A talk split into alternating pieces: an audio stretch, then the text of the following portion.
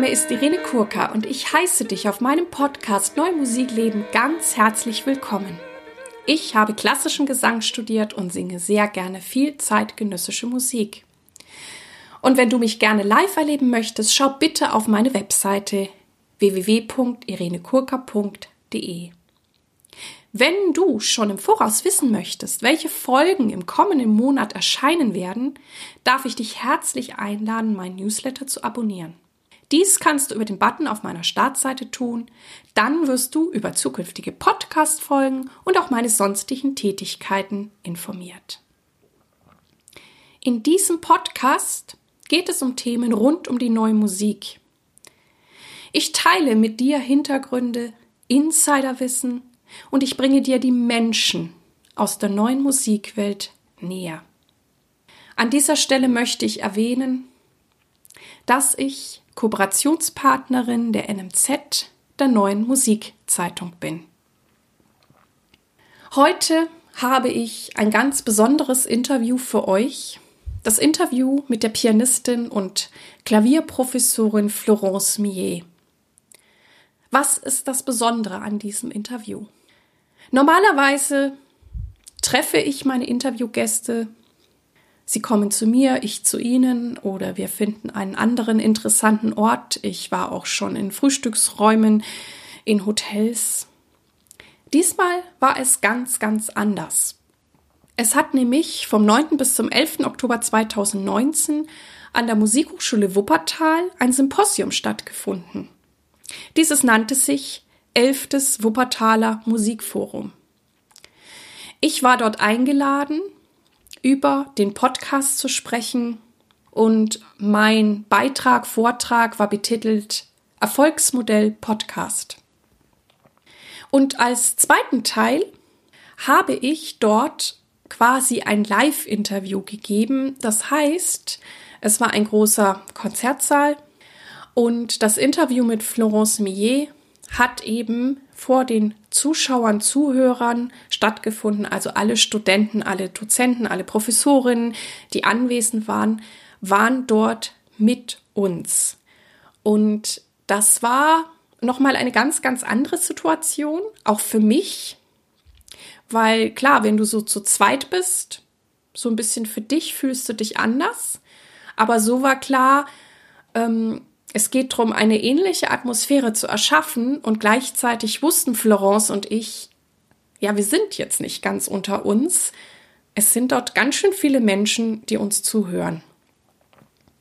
Und gleichzeitig hatte dieses Interview etwas sehr, sehr Magisches, weil natürlich alle, die dort anwesend waren, gemerkt haben, das ist total echt.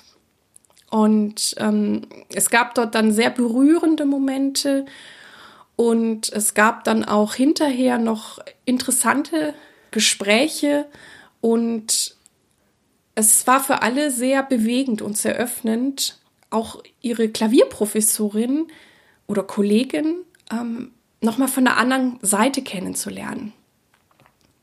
Deswegen war dieses Interview für uns jetzt ja etwas ganz Besonderes. Und wir starten jetzt gleich mit dem Interview mit Florence Millet. Hallo liebe Florence, liebe Florence Millet, ich freue mich total, dass wir heute dieses Interview gemeinsam machen dürfen. Guten Tag, ich freue mich auch sehr, mit Irene Kurka hier sprechen zu dürfen. Es ist heute, ich verrate das schon mal meinen Hörern vorab, eine ganz, ganz besondere Situation, auch für mich eine Premiere. Denn wir machen zum ersten Mal, also sonst kommen die Gäste zu mir nach Hause oder ich mache es via Skype oder Zoom. Da sind wir quasi so unter uns. Und heute haben wir noch ja, ganz viele Studenten aus der Wuppertaler Musikhochschule, die hier anwesend sind, live alles mitbekommen. Und das ist natürlich nochmal eine andere Situation. Für mich auch ganz neu. Und ich finde es auch total schön und auch mutig, dass du dich zur Verfügung gestellt hast. Ja, ist wie immer auf der Bühne stehen, da versuchen wir erstmal äh, alles drumherum zu vergessen. Ne? Aber, ja. okay, wir starten. Wie bist du zur neuen Musik gekommen? Ähm, ich habe mich immer sehr gerne mit ähm, Komponisten unterhalten. Und das fing auch, sehr, sagen wir mal so, mit elf oder zwölf Jahren an im Conservatoire in Montpellier, wo ich damals wohnte. Und ähm, also eigentlich bin ich eingestiegen mit Webern-Variationen mhm. für Klavier. Das ist natürlich nicht zeitgenössisch und auch nicht, äh, ne, äh, so alt bin ich nicht. Aber es war ein Einstieg eben in, in einer Sprache, die anders war äh, als andere Stücke, die ich kannte. Und ähm, ja, das war Neugier einfach. Und ähm, das, seitdem fand ich, dass dieses Lebende in der Musik mir sehr wichtig war, damit ich dann direkt ähm, mir vorstellen konnten, was würde ich denn Schumann sagen, wenn er da wäre mhm. oder Mozart. Also du schätzt auch sehr den Austausch mit den Komponisten. Ja, das war wirklich, worum es ging. Also mhm. mit Webern konnte ich das natürlich auch nicht machen, aber ich habe daher dann gewusst, ja, es gibt noch mehr äh, davon und äh, auch Leute, die ähm, etwas gerade frisch komponiert hatten und das äh, konnte man ausprobieren. Also junge Menschen wie auch wirklich Erwachsene, die ich dann auch äh, kennenlernen durfte, die äh, teilweise zum Beispiel Solfège-Lehrer waren im Konservatorium oder so so. Da war ich äh, einfach neugierig drauf und konnte mich dann mit denen unterhalten. Und du hast ja sehr viel neue Musik gemacht. Ich war ja natürlich auch auf deiner Webseite, auch mit sehr namhaften Ensembles hast du gespielt. Genau. Was macht für dich gute neue Musik aus? Hm, das ist etwas, was anspricht. Ähm, und es gibt zwei Sorten. Es gibt manche, die wirklich einen Zugriff haben auf ähm, Gewesenes, also schon Gehörtes und es weiterbringen.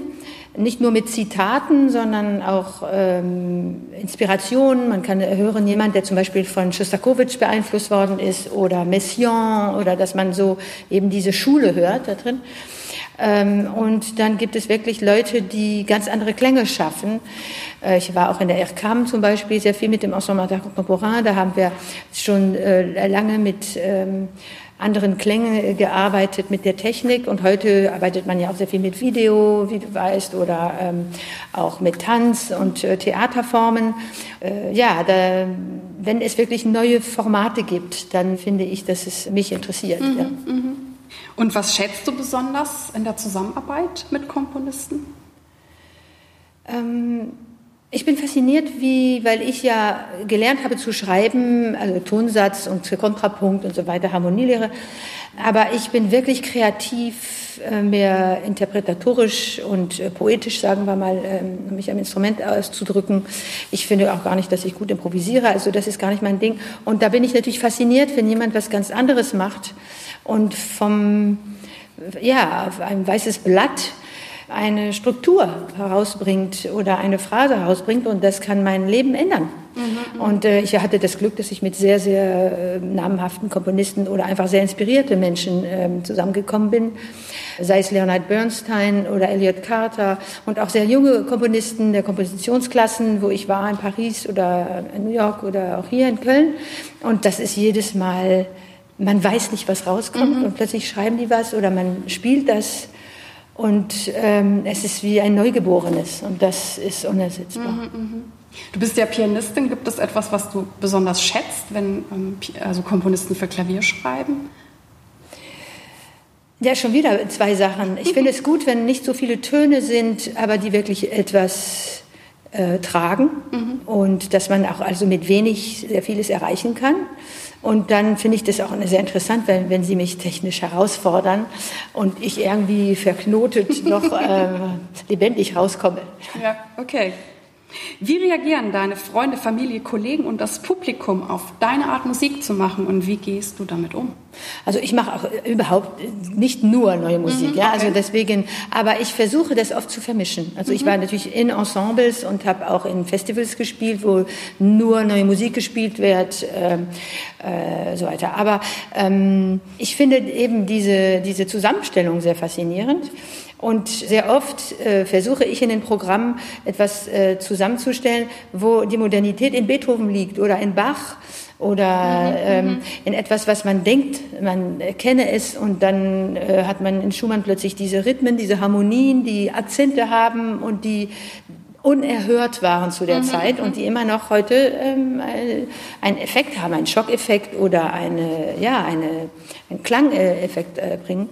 Ähm, es stimmt auch, dass Leute dann denken, oh, ich gehe zu ihrem Recital, vielleicht die zweite Hälfte komme ich nicht oder, oh, das ist ja auch mein Mann zum Beispiel, meine Kinder oder so, die sind noch sehr klassisch eigentlich okay. oder sehr romantisch. Aber ich denke, wenn man äh, neue Musik im Raum erlebt oder neue Kunst überhaupt, eine Skulptur, äh, ein, ein, Bild live äh, zu erleben, ist ganz anders. Und ich bin total sicher, dass äh, wenn ich ein gutes Stück habe und ein Konzert präsentiere, dann äh, können die Leute nur etwas Positives daraus holen, auch wenn sie denken, das war ein bisschen seltsam oder fremd für mich. Die haben das miterlebt und die sind dann erweitert geworden. Und das ist schon mal das. Man hat sich erweitert. Und das ist meist, was ich höre, auch wenn sie das nicht total mögen. Ähm, ich habe das Gefühl, dass sie dann trotzdem irgendwie so, hm, äh, überrascht sind mhm. von sich selbst, mhm. dass sie das äh, dann doch nicht komplett unmenschlich finden. Gibt es Vorurteile gegenüber der neuen Musik und was wünscht und tust du dafür, dass sich diese ändern können? Ja, bei Studenten finde ich das oft so, dass die kommen und die haben eine Erwartung, sagen, ja, also das mache ich nicht. Und dann sage ich, ja, dich kriege ich schon rum. Ja, das weiß ich. Also so, solche Unterhaltung habe ich. Auch nach zwei, drei Jahren oder so. Aber ich lasse das wirklich. Also ich, ich, ich, ich, ich, ich versuche nicht meine Klasse einfach zu sagen, so, jetzt seid ihr bei mir, jetzt macht ihr mal von A bis Z, sondern mal gucken. Und wenn du reif bist oder du möchtest dieses Projekt machen, machst du das. Wenn es nicht willst, dann machst du nicht. Sehen wir dann später. Manche kommen sofort dran, manche gar nicht oder am Ende nicht, aber dann sind die doch ins Konzert gegangen und haben wenigstens gesehen, durch Beispiele von Kommilitonen oder was ich mache, äh, haben, haben sie doch eine Nähe äh, mhm. dazu bekommen. Aber es ist leichter zum Beispiel äh, äh, mit Studierenden, weil die haben ja ein Programm und da hat man, muss man den, die schon durch die Stile führen. Äh, und da hat man so eine, es gibt so eine riesige Wahl. Ich meine, es gibt melodische neue Musikstücke, es gibt äh, äh, mit Spieltechniken. Manche sind wirklich nicht so interessiert in neue Klänge ähm, für sich als Sprache, sondern mehr dieses ähm, äh, kinästhetische, mhm. einfach aufstehen. Das ist ja für uns ja was ganz anderes mhm. als äh, mhm. na, äh, Sänger stehen ja. Genau. Oder ähm, mal im Klavier rumzupfen. Genau. Wie macht man denn das und so dieses mechanische und dann wissen Sie besser, wie das Instrument funktioniert funktioniert mhm, eigentlich, weil ja. da muss man über Dämpfer reden und dann diese, die Seiten berühren, da ist etwas sehr, sehr Angenehmes eigentlich. Und dass wir dann das Instrument sozusagen fast also in die Arme nehmen oh, können. Das, das ist, ist, ja nicht wie die Geiger, die Cellisten, die einfach das immer machen. Wir, mhm. Also das finde ich auch irgendwie sehr, sehr, schön. Auch kleine Kinder. Ich mhm. habe ja auch ähm, ähm, sehr begabte in Pre-College zum Beispiel. Also. Und die Eltern sind oft sehr, ach nee, also was soll man jetzt mit Kurtag anfangen? Mhm. So, ja, mhm. das Kind ist immer, ja, ja, darf ich jetzt äh, Cluster spielen ah. und so weiter. Und das ist also das Verbotene. Also ja, das finde ich auch gut. Schön. Ja. ja, und das ist toll, weil du es so, so vorlebst und dann ist es wahrscheinlich ganz natürlich für deine Schüler, ähm, ja, das dann auch zu machen, das ja. gehört einfach dazu. Dann, du, das ist auch wirklich das Verbotene. Die kleine Kinder oder auch Erwachsene, die anfangen, die sagen, darf ich auf schwarze Tasten spielen? Ja, es gibt sogar Stücke nur auf schwarze Tasten oder gar keine Tasten. Was? Kann ich das? Also eben das, eben das Überraschende, das Neue oder nur Pedal. Okay. Oder, oder eben, wie lachen man manchmal, ne, das Instrument gar nicht richtig zu klingen bringt, wie normal, sondern wir müssen singen, pfeifen. Und, nee, das ist also, ich glaube, da ist mit Humor und äh, Theatralität und auch Choreografie, ist, äh, das ist äh, auch eine andere Vorangehensweise. Und äh, vielleicht ist es nicht sofort Kunst, äh, aber dann wird es doch. Ja, ja ich finde es auch immer schön, weil du ja oft in einem neuen Musikkonzert, also man, oft ist es ja tatsächlich sehr visuell oder man sieht was oder ja, wie du sagst, jemand verschwindet im, im Flügelkasten oder so. Und ich habe oft auch ähm, Freunde von mir, wenn die noch nicht so viel mit neuer Musik zu tun haben, gebe ich denen immer einen Tipp, setzt euch möglichst weit vorne hin und wenn die dann gucken können, dann finden sie es auch oft ganz, ganz spannend. Du hast ja schon ein bisschen was gesagt über das Unterrichten. Du bist hier Klavierprofessorin an der Musikhochschule Wuppertal. Was bedeutet es dir zu unterrichten? Also es, ähm, eigentlich kann ich mir nicht ein Leben vorstellen, ohne viele Sachen gleichzeitig zu machen. Das ist äh, Multitasking, Pianistenleben sowieso.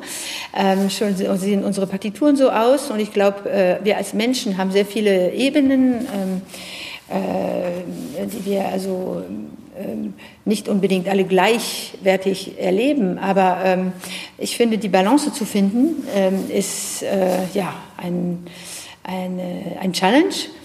äh, ich möchte mich immer mit Leuten unterhalten und mich inspirieren lassen. Und äh, also von Kollegen natürlich, von Komponisten, Komponistinnen, aber auch von Studierenden. Also ich lerne sehr viel mhm. und da überlege ich auch, wie ich üben äh, würde und die Pianisten können auch sehr einsam sein, wenn wir nämlich äh, unser Leben führen, üben und dann verreisen und konzertieren, dann sind wir auch, auch im Hotel und so eher alleine. Und ich habe dann ganz schnell gemerkt, ja, ich mache gerne Ensembles und äh, Kammermusik und sehr gerne auch Klavierkonzerte mit Orchesterspielen ähm, oder Soloabende. Aber nur eine Sache, nur Trio spielen oder nur Solo-Recital oder nur unterrichten, nee, mhm. das wäre nicht für mich. Also ich, ich muss immer was anderes machen mhm. gleichzeitig. Ich bin auch von einer Großfamilie, glaube ich, ich habe immer vieles gleichzeitig okay. gemacht. Und ähm, ich kann auch, ähm, ich glaube, das ist so ein Test, Persönlichkeitstest, wenn ich ein Formular ausfüllen kann, das kann ich nicht von oben links nach unten rechts machen, das kann ich einfach nicht. Da möchte ich, möchte ich drei Sachen gleichzeitig machen. Okay. Und da muss ich die einfach, einfach, dann mache mach ich den, den, den. Also, ähm, und äh, so ist einfach äh, mein Leben auch, dass ich äh, irgendwo lebe und dann da was ähm, Intensives mache und äh, parallel sozusagen andere ähm, äh, andere ähm, wichtige Teile meines Lebens äh, habe, die nicht unbedingt geografisch im gleichen Ort äh, sich befinden, aber die wirklich immer sehr präsent bei mir sind. Und deswegen auch die Hochschule äh, für Musik und Tanz Köln, die hat ja diesen Standort in Wuppertal, der mir äh, wirklich ähm, ein Zentrum ist hier in der, in der Aktivität. Aber es gibt eben diese drei Standorte und das ist äh, sehr schwer zu verstehen für jemand, der das nicht kennt. Ähm, aber ähm, ich bin auch sehr, ich, ich bin sehr dafür, dass wir unter den Standorten und unter den Städten, also Aachen, Katar und Köln, auch zusammenarbeiten, die Klassen übergreifen übergreifend mit inzwischen nicht nur Klavier, sondern ich höre gerne die Klarinettisten, die Schlagzeuger, die Stimmen und dass wir Projekte zusammen machen.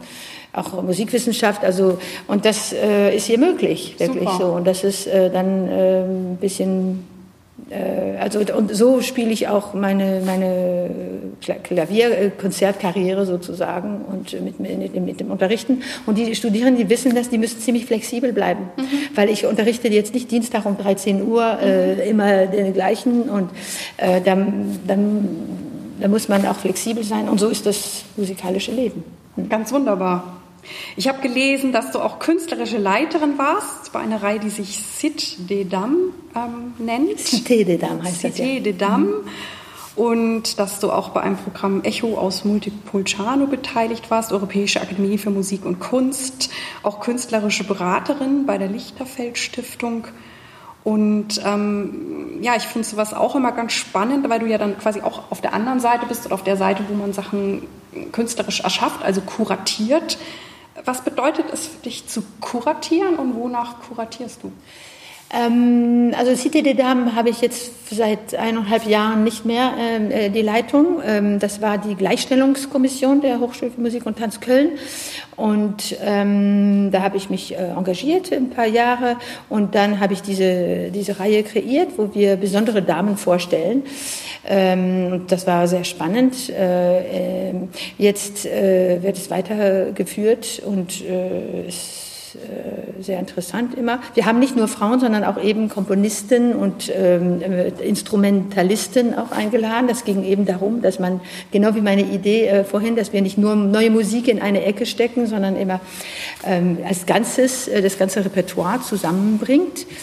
Ähm, und äh, ja, und äh, das war für mich wichtig, mich auch zu engagieren innerhalb der Institution für die Gleichstellung und äh, für die für die Gesellschaft. Und ich sehe uns als Künstler auch eben, sind wir aktiv ähm, aktive Menschen, die auf einer Bühne eine, ähm, eine, äh, ein Leben haben und daher ähm, auch uns ausdrücken können mit Worten oder mit Aktionen und uns engagieren.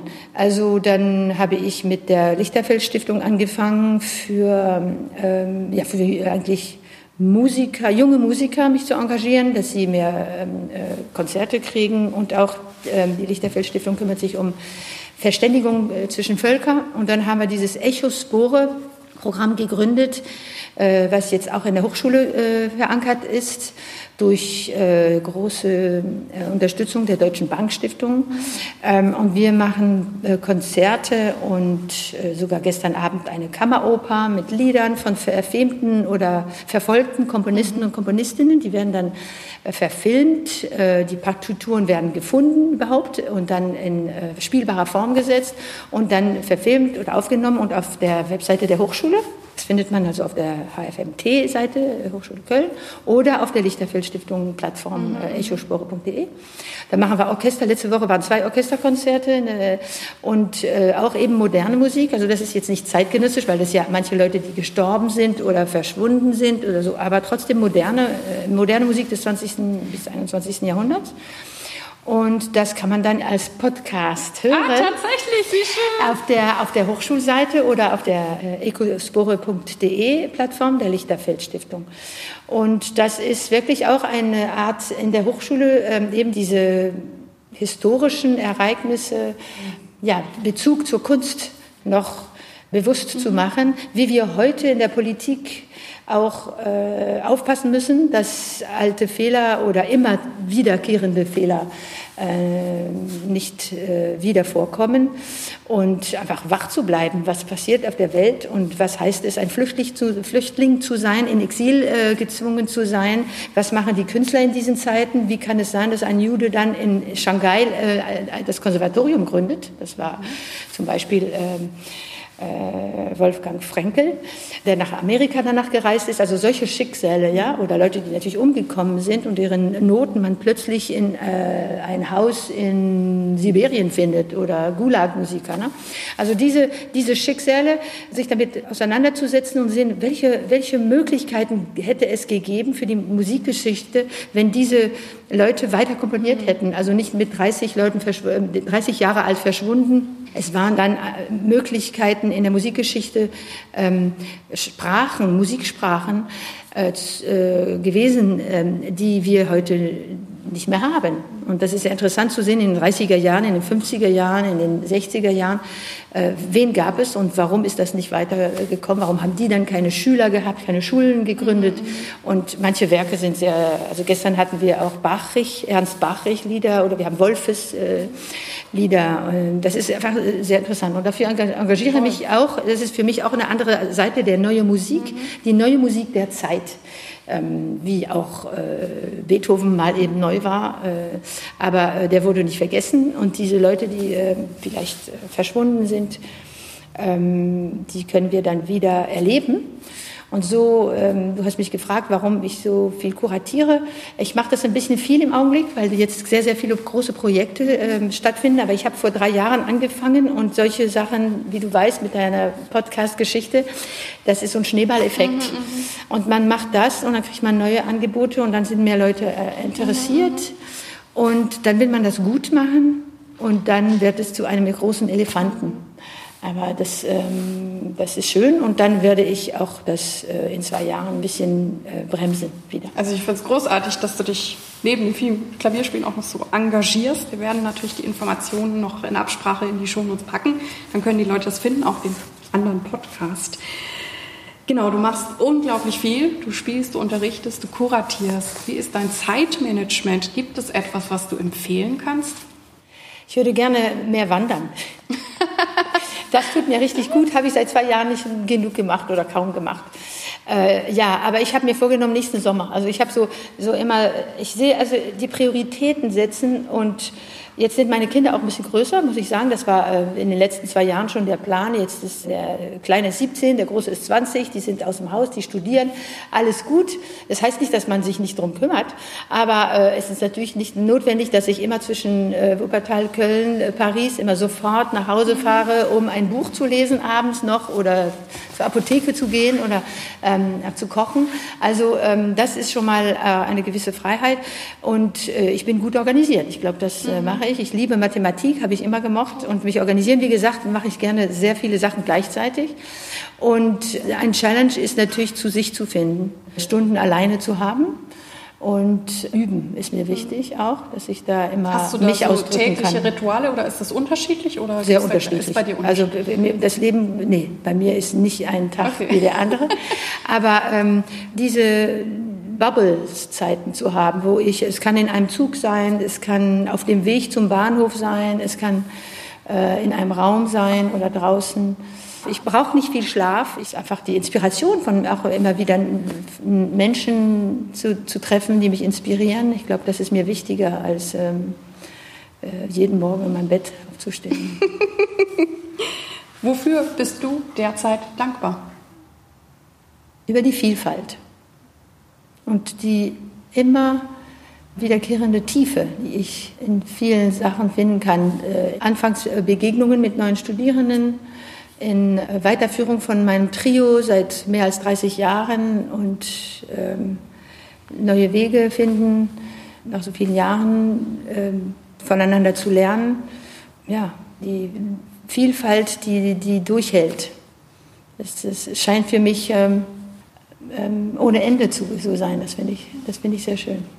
Wer oder was hat dich am meisten geprägt und inspiriert? Ich könnte nicht nur eine Person nennen. Ich habe das Glück, dass ich noch meinen Mentor habe, Gilbert Kalish in New York. Der war mein Mentor für meinen Master und meinen Doktor in der State University of New York. Und das ist ein Herr, der eben als Mensch genauso wie als Musiker einfach ein Riese ist. Und der hat auch eine Familie, hat auch in seiner Karriere eben immer wieder sehr viele, sehr wichtige, bedeutende Partner gehabt. Eine Sängerin, Jeanne de Gaetani, die Mhm. äh, mit Ah, ihm sehr viel neue Musik toll, gemacht ja. haben und äh, auch äh, eben solche Abende, wo sie das gemischt haben, ähm, Repertoire und neue Musik. Ähm, dann hat er mit äh, verschiedenen Komponisten sehr äh, eng zusammengearbeitet, mit dem New York Woodwind Quintett, mit dem Juilliard Quartett, hat sehr viel unterrichtet, bei Tanglewood, der Music Director. Und äh, er ist jetzt äh, 84 und spielt immer noch so viele unglaublich tolle Programme und viel und gibt Meisterkurse und verreist. Und äh, ich muss immer hinter, ich bin schnell, aber wenn ich mit ihm auf Broadway gehe, muss ich hinter ihm herrennen. Ui. Also der hat so eine Energie, so ein Feuer. Und wir hatten gerade so ein Alumni-Treffen bei ihm in der Wohnung. Äh, waren wir 70 Pianisten von seinen 50 Jahren unterrichten. Und da gibt es natürlich noch 300 mehr, die wir nicht da einladen konnten. Und das war wirklich, das hat mich sehr, sehr geprägt. Aber natürlich auch eine Begegnung mit Elliot Carter hat mich sehr geprägt über die Jahre. Ähm, Paul Badura-Skoda auch, der gerade gestorben ist letzte Woche. Das war auch über zehn Jahre. Immer wieder haben wir uns getroffen. In Paris erst für den Meisterkurs, als ich Studentin war. Dann kam er, hat, ich, hat er da gelebt. Als er üben brauchte, habe ich ihm das ähm, vermittelt. Da konnte ich für ihn spielen. Und ich habe ihn immer wieder in verschiedenen Orten meines Lebens getroffen in Amerika oder auch hier in Wuppertal. Der hat auch sogar einen, einen Meisterkurs gegeben, als er für Bayer hier äh, gespielt hatte. Und das, äh, dieses Suchen, die, das haben die gemeinsam, glaube ich. Dieses Suchen, ähm, äh, der, der Paul, der war ja auch ein Musikwissenschaftler, seine Frau Eva ist ja Musikwissenschaftlerin und das auf alten Instrumente, aber auch moderne und diese Frische. Ja? Und ich glaube, das, ähm, ja, das hat mich sehr besonders geprägt. Was bedeutet für dich Erfolg? Eine Balance zu finden, das habe ich noch nicht gefunden. Ich glaube, du bist auf dem besten Wege, oder? Zumindest hast du viel Freude bei deinen vielen schönen Sachen. Mhm. Ja. Was treibt dich an und hast du eine Vision? Das Richtige zu tun. Für Menschen um mich herum und auch, dass ich damit ähm, gut fertig werden kann. Und was bedeutet es für dich, sich treu, authentisch zu sein in dem Musikbusiness und wie gelingt dir das? Ähm, wir haben nicht immer die Möglichkeit, genau die Programme zu spielen, die wir möchten. Ähm, aber das ist ja auch, ich würde nicht das sagen, dass es Kompromiss ist, aber ja, man kriegt ein Angebot und man nimmt es an oder nicht. Auch wie man bezahlt ist oder wie oft man es spielt, sind alles, ähm, wie viele Proben man hat, sind gewisse Risiken. Und ähm, mir treu sein wäre also so gut zu sein, wie ich denke, dass ich sein kann. Ich mache vielleicht ein bisschen viel, dass ich mir genauso treu sein kann, wie ich möchte, weil ähm, die Vorbereitung, auch die Ruhe, die innere Ruhe zum Beispiel, auch äh, die Probezeiten von unserem Beruf her nicht immer ideal sind. Aber ohne Risiko äh, gibt es ja auch gar nicht, weil man kann, vor allem mit neuer Musik, weiß man ja nicht immer genau, wie das klingen wird, wenn es eine Uraufführung ist. Und auch wenn es schon existiert. Äh, letzte Woche habe ich ein Klavierkonzert gespielt mit dem WDR-Orchester. Das gibt es schon, auch auf YouTube, dieses Klavierkonzert von George Benjamin. Aber es ist eine andere Version gewesen, die von Pierre-Laurent Mar uraufgeführt worden ist. Und es waren wirklich andere Bedingungen. Und äh, also ist es doch eine neue Art zu spielen und seine Art. Also sich treu zu sein, ist dann immer etwas zu sagen, woran man glaubt. Und äh, also ich, äh, ich finde, in den letzten Jahren bin ich zufrieden, dass ich das doch schaffe, mhm. etwas zu sagen. Perfektion ist was ganz anderes und Autokritik, da bin ich ziemlich schlimm. Aber deswegen, deswegen brauche ich Stunden alleine, um ja, mit mir leben zu können. Mhm. Wir sind tatsächlich bei der letzten Frage angekommen. Welchen Tipp möchtest du jungen Künstlern geben? Was neue Musik angeht? Kann auch allgemein sein, wie du möchtest. Seinen Weg finden für sich und nicht versuchen, anderen zu ähm, please, wie sagt man das auf Deutsch, zu, ähm, zu gefallen. Zu gefallen, mhm. ja. Ja, das ist sehr wichtig. Mhm. Ich danke dir vielmals, dass du dieses, ja, diese Premiere mit mir gemacht hast. Ich denke, du hast das ganz großartig gemacht. Vielen, vielen Dank. Und auch vielen Dank an unser Auditorium, dass Sie so schön still waren. Das ist toll. Dann denke ich, wird die Aufnahme auch gelungen sein, dass ich sie dann verwenden kann. Und es wird voraussichtlich im Dezember ausgestrahlt werden. Ach, sehr schön. Vielen Dank, weil das ist, das ist sehr, ähm, na, ähm, nicht ganz einfach. Aber es war sehr angenehm, Dankeschön. mit dir zu sprechen. Dankeschön. Ja, dann ein Applaus.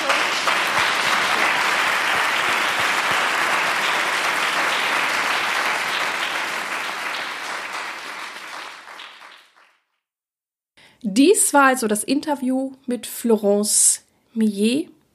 Eben diese besondere Situation, tatsächlich ein, ich nenne es Live-Interview, weil wir in einem großen Konzertsaal saßen und wir einige Studenten, Dozenten, Professor, Professorinnen dort dabei hatten, die uns zugehört haben. Und ja, das war eine sehr spannende Situation für Florence und mich. Ich hoffe natürlich, dass du wie immer viel für dich mitnehmen konntest. Ich freue mich natürlich über deine Ideen und Anregungen auf Facebook und ich freue mich auf Zuschriften von dir. Ganz besonderes freue ich mich auch, wenn du diesen Podcast deinen Freunden, Freundinnen, Kollegen und Kolleginnen empfiehlst. Ich danke dir sehr, dass du bei mir eingeschaltet hast. Ich hoffe, es hat dir gefallen und dich inspiriert. Ich freue mich sehr, wenn du dir Zeit nehmen kannst, mir und diesem Podcast eine gute Bewertung auf iTunes abzugeben. Ich danke dir. Dir alles Gute. Lebe deine Musik, lebe dein Leben und bis zum nächsten Mal. Deine Irene.